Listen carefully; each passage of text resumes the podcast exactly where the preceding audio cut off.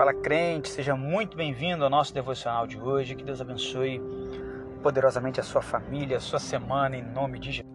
Carta de Paulo aos Romanos, capítulo 11, a partir do versículo de número 32. Porque Deus encerrou a todos na incredulidade para que ele pudesse ter misericórdia sobre todos. Ó profundidade das riquezas, da sabedoria e do conhecimento de Deus, quão insondáveis são os seus juízos e quão inescrutáveis os seus caminhos. Pois quem conheceu a mente do Senhor? Ou quem foi o seu conselheiro? Ou quem lhe deu o primeiro para que lhe seja então recompensado? Porque dele, e por ele, e para ele são todas as coisas. A ele então seja a glória para sempre. Amém. Entendo que uma das grandes reflexões do ser humano, enquanto compreendido como servo de Deus, é verificar, é fazer a cada dia o seu autoexame se tudo que ele realiza na vida glorifica a Deus. Se a ida dele ao trabalho, se o trabalho dele, se o que ele estuda, se o pensamento dele, se o tempo dele, se o que ele come, se o que ele bebe, se o que ele conversa, com quem conversa, se a pessoa com quem ele tem relacionamento, com quem ele se relaciona, se tudo isso glorifica ou não a Deus.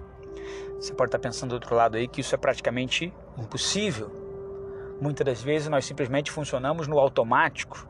Muitas das vezes nós não temos opção, nós não temos escolha entre trabalhar, ou entre ter um relacionamento, ou entre decidir ir para a rua direita ou atravessar para a esquerda, enfim, isso é muito automático.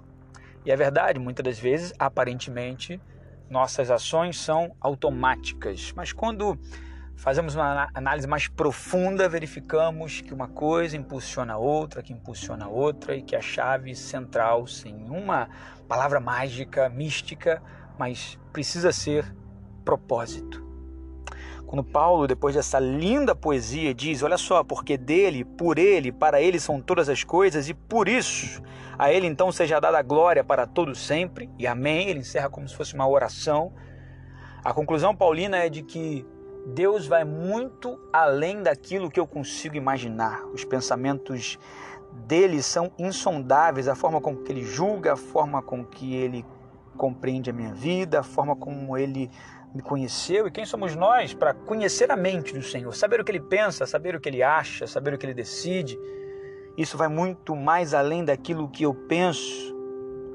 Ó oh, profundidade das riquezas, da sabedoria e do conhecimento de Deus.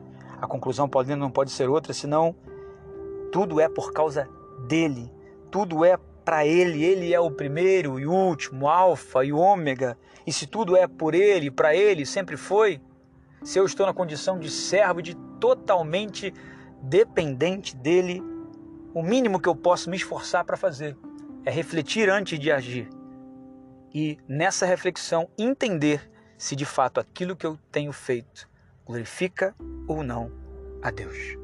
E por quê? E por que ele deve ser glorificado? Ora, porque alguém que tem o melhor dos pensamentos, alguém que vai muito além daquilo que eu imagino, do que eu penso, alguém que sabe aquilo que eu vou dizer antes mesmo de eu pensar em dizer. Alguém que sabe se eu vou acordar amanhã, se eu vou dormir hoje. Esse alguém, no ruim de tudo, minimamente é digno de ser adorado e glorificado.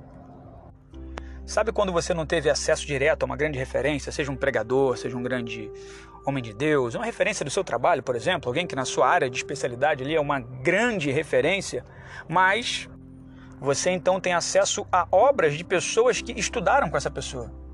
Sabe?